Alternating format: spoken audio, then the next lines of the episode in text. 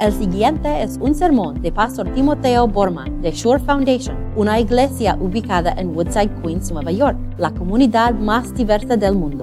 Para obtener más información y más contenido de audio, visite ashore-foundation.org. La palabra para hoy se encuentra aquí en, en Santiago 1. Hoy estamos empezando algo nuevo. Ángelo, por ejemplo, él va a empezar de nuevo en un sentido recibiendo un lavamiento por medio de aguas bautismales. Hoy también la escuela dominical está empezando, ¿sí? ¿Sabían eso? La escuela dominical está empezando bajo un nuevo tema, creciendo en la fe, y, y nuestros niños van a seguir creciendo este año escolar. También estamos empezando inmediatamente después del culto un nuevo estudio bíblico. Se llama eclesia. Eclesia es una palabra griega que significa iglesia. Y vamos a estudiar la relación de, de, de nosotros y el mundo, de nosotros con las ciencias, de nosotros y la televisión, nosotros, el gobierno y y los políticos vamos a estudiar todo eso y hablarlo bien y orar sobre eso. Es un estudio que necesitamos. También estamos empezando un nuevo ciclo de sermones que se basa en el libro de Santiago. Y para animarlos a venir, para recibir esta palabra de Santiago, quiero describir su libro entre todos los libros en el Nuevo Testamento, el libro que, que, habla con más urgencia moral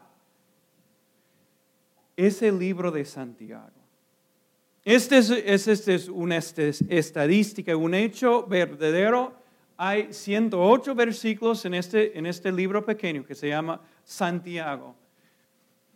Y entre los 108 versículos, 55 versículos contienen un imperativo. ¿Saben lo que es un imperativo? Es cuando Santiago dice, mis queridos hermanos, no hagan esto. O del otro lado, él también puede decir, mis queridos amigos en Cristo Jesús, hagan esto. Y él dice esto 54 veces entre 108 versículos. O sea, hay una urgencia aquí, hay una urgencia verdadera que tenemos que vivir así como cristianos en el mundo. Y, y él usa, Santiago usa imágenes para animarnos a vivir así. Entonces él va, a sacar su, pequeño crayon y, eh, para empezar a dibujar. Y él nos va a dibujar la imagen de, un caballo. Nos va a dar eh, una imagen de una flor muriendo. Nos va a dar una imagen de, un mar gigante y, y temeroso, poderoso que está eh, batallando con una barca, nos va a dar también el imagen de imágenes, de imágenes. El imagen de un espejito, un espejito en la pared. Y Él va a colgar esa imagen hoy en nuestros corazones. ¿Listos para eso? Esta imagen de Santiago. Estamos en la página 10 de, su boletín, voy a leerlo ahora. Mis queridos hermanos, tengan presente esto. Todos deben estar listos para escuchar y ser lentos para hablar y para enojarse. Pues la ira humana no produce la vida justa que Dios quiere. Por esto, despónense de toda inmundicia y de la maldad que tanto abunda, para que puedan recibir con humildad la palabra sembrada en ustedes, la cual tiene poder para salvarles la vida. No se contenten solo con escuchar la palabra, pues así se engañan ustedes mismos. Llévenla a la práctica. El que escucha la palabra pero no la pone en práctica es como el que se mira el rostro en un espejo y después de mirarse se va y se olvida enseguida de cómo es. Pero quien se fija atentamente en la ley perfecta que da libertad y persevera en ella, no olvidando lo que ha oído, sino haciéndolo, recibirá bendición al practicarla. Si alguien se cree religioso, pero no la pone freno en, la, en su lengua, se engaña a sí mismo y su religión no sirve para nada. La religión pura y sin mancha delante de Dios nuestro Padre es esta. Atender a los huérfanos y a las viudas en sus aflicciones y conservarse limpio de la corrupción del mundo. Esta es la palabra de Dios. Honestamente, yo he estado en un pequeño mm, viaje personal eh, con esta palabra de Dios. Yo pensé más temprano en la semana, el miércoles, yo estaba pensando, ya tengo el sermón. Tengo una palabra que está en mi corazón y, voy a decirlo. Y yo estaba pensando, ok, voy a predicar más o menos solamente en versículos 19 a 21.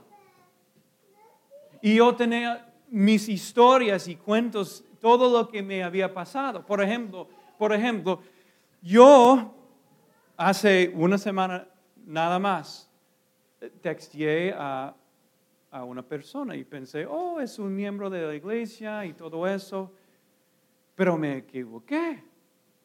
Y mandé un texto a una persona completamente desconocida. Y la persona me respondió y dijo, ¿quién eres tú? Eso es lo que me pasó. Y yo me quedé pensando porque honestamente quise responder. Quise decir, soy tu, tu peor sueño. Algo así. Pero esta palabra de Dios me salvó, honestamente me salvó porque Santiago dice, debemos ser lentos para hablar. Entonces decidí ya no y borré el texto. Tuve, otro, tuve otros cuentos también. Yo, ustedes, si tienen carro, ustedes entienden muy bien cómo es manejar aquí en Queens, especialmente cuando la calle está muy estrecha. Y, y, dos carros están tratando de pasar y cada vez un carro grande, un SUV, algo así, está tratando de pasarme en una calle bien estrechita, yo me digo, mm, pienso algunas palabras y en algunos nombres para esta persona porque estás tratando de empujarme al carro al lado de mí. Y honestamente me enojo. Me enojo ustedes tienen que moverse a un lado, por favor. Pero otra vez, Santiago me salvó. Porque, ¿qué dice Santiago en estos versículos? Dice, la ira humana no produce la vida justa que Dios quiere. Entonces, Él nos dice, tenemos que despojarnos de vivir así. Y honestamente yo pensé, este tiene que ser eh, eh, el sermón, porque nosotros, todos nosotros sabemos es vivir aquí en Nueva York, tratar de empujarnos y entrar un tren bien eh, donde no hay espacio y el enojo, el enojo que a veces está ahí en nuestros corazones. Pensé, oh, tengo el sermón, qué bueno. Pero me, me amanecí el jueves pensando, no.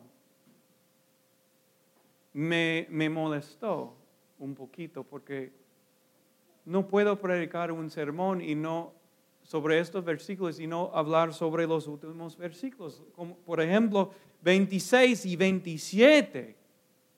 Porque aquí se puede ver con claridad una división en la iglesia cristiana hoy en día. Por ejemplo, hay, hay iglesias cristianas liberales que dicen lo que importa es justicia social. Tenemos que cambiar el mundo, tenemos que ayudar al huérfano, a la viuda, tenemos que ayudar al mundo. Y en un sentido ellos tienen razón, pero los, los cristianos conservadores dicen, pero ustedes no escuchen todo el versículo. Porque lo que dice en todo el versículo es que debemos vivir limpio de la corrupción del mundo. Y ustedes liberales viven de su propia manera, especialmente cuando hablamos sobre el tema de sexo. Entonces yo pensé, todos conservadores y liberales están equivocados. Nosotros tenemos que entender muy bien que una religión que importa, una religión pura, una religión que honra a Dios nuestro Padre, quien ama a todos igualmente, es una religión que cuida a los que no tienen y una religión que vive también apartado, apartada del mundo. Entonces pensé, ok, tengo otro sermón aquí, pero me amanecí el viernes y pensé, todavía no he llegado hasta el corazón de esta lectura. ¿Y saben lo que hice? Yo empecé a mirar fijamente el espejito, espejito en la pared. Muy fijamente. Y yo estaba pensando, ok, Santiago, tú nos has dado un ejemplo un ejemplo de un hombre, un hombre que se acerca a un, espejito, una pared. Y él se mira fijamente, y, no estoy hablando sobre la persona o la mujer que está en el carro, y, de pronto se paró en, la luz, y la luz está verde, y la mujer está viendo ahí en el carro, ok, estoy bien, mi, mi make-up, mi maquillaje, no sé la palabra, No es eso. Él está hablando sobre la mujer o el hombre que, está en la casa y, tranquilamente se está mirando en el, espejo, en el espejo.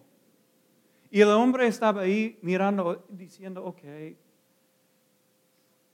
tengo ojos verdes. Y, y mira, no me afecté bien, ok voy a arreglarme. Y, oh, tengo este color de pie. Y este hombre está ahí memorizando su cara. Y después sale de la cara y inmediatamente una persona se le acerca y se le pregunta, ¿podrías por favor describir la persona que viste en el espejo. Y el hombre empieza a pensar. Y como un paciente de Alzheimer's, y con una gran tristeza empieza a girar la mente y, y él tiene que responder. No recuerdo. No recuerdo el hombre en el espejo. Hermanos y hermanas en Cristo, ¿qué, debemos decir acerca de un hombre así? ¿Debemos decir que él es estúpido? ¿O, debemos hacer algunos eh, este, exámenes para ver, ¿tiene él alguna enfermedad mental? ¿Qué, debemos hacer, decir acerca de una persona así? ¿Cuántas, cuántas, cuántas personas así? No tienen que levantar la mano. Pero ¿cuántas personas aquí han ido del culto aquí en Church Foundation? Y el domingo en la tarde están hablando con la mamá.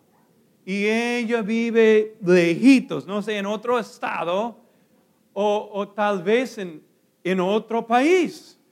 Y ella, como las mamás andan preocupadas muchas veces, ella, ella te, te, pregunta, y mi hija, mi hijo, ¿fuiste a la iglesia hoy?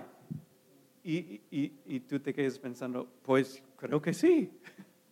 Porque normalmente voy, voy al culto, voy a, voy a la iglesia y, y, después ella te pregunta, ok, qué bueno. ¿Y, qué dijo el pastor? Y tú te quedas pensando, mm, seguramente estuve en el culto. Y, y Pastor Tim habló 20 minutos, y, y si es Pastor David, 25 minutos. porque sabemos que Él tiene mucha pasión. Pero honestamente, mamá, no recuerdo. No recuerdo lo que el pastor dijo en el culto esta mañana. A veces los pastores, honestamente me siento mal, a veces me siento mal porque me digo, no es la culpa de ellos, porque e, es mi propia culpa que, ellos olviden porque no prediqué bien. Y, pienso, tengo que predicar bien para que, eh, recuerden el sermón. Pero Santiago aquí no culpa al pastor, ¿no es cierto? E, él no, da, no está culpando al pastor diciendo, hermanos, lo siento, pero los pastores no predican bien y por eso están olvidando este, el sermón. No. La culpa se quedó, según él, con los que asistió al culto y no escucharon bien. ¿Qué debemos decir acerca de una persona que asistió la misa? pero no puede recordarla. Díganme, ¿qué debemos decir? ¿Qué debemos decir acerca de una persona así? O mejor, tal vez la pregunta es, ¿qué debemos hacer si a veces olvidamos lo que escuchamos? Durante mi juventud, yo a veces me gustó ver películas y, tuve el placer de ver una, buenísima, una buenísima película que, se llamó um, Memento. ¿Sí han, han visto ese, película? Es sobre un hombre, es una película sobre un hombre que, perdió su memoria. se llama anterograda amnesia.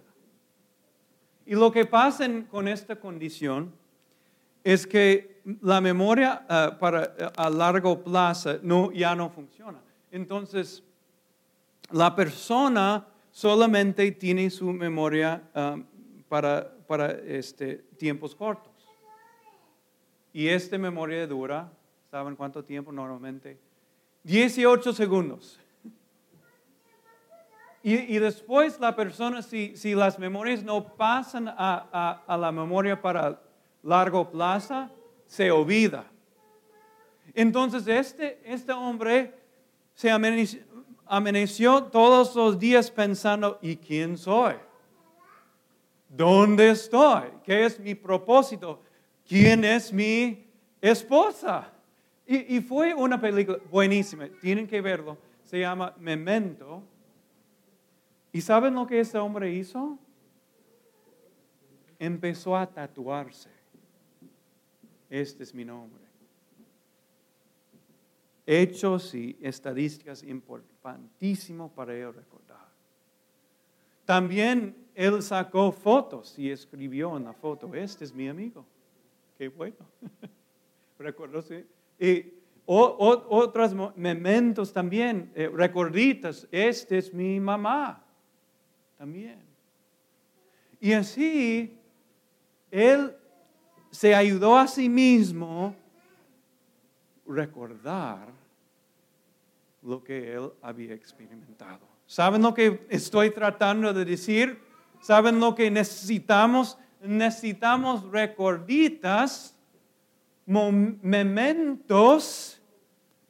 para esta amnesia, que a veces sufrimos. Una amnesia para la memoria a largo plazo. Entonces, esto es lo que estoy sugiriendo. Necesitamos este en cada rinconcito de nuestra vida. Cada rinconcito. Para ustedes, algunos de ustedes tienen que meter su propia Biblia en el bolsillo o en, este, la bolsa. Para, para unos de ustedes van a poner una aplicación en su teléfono que manda un versículo bíblico todos los días. Algunos de ustedes van a, cambiar su wallpaper en su iPhone o Android, saben que pueden hacer eso. Y yo puse, por ejemplo, un versículo bíblico en la pantalla de mi iPhone para recordarme que tengo un Dios de esperanza, que tengo un Dios que me ama, que tengo un Dios que me llene de alegría y gozo y cada vez que veo la pantalla de, mi iPhone, recuerdo eso. Porque a veces olvido. Y cuando llegué a ese punto en, en, mi sermón, porque hemos estado ahora viajando juntos en este sermón, pensé, ahora tengo un sermón. Ahora tengo un sermón para el pueblo de Dios.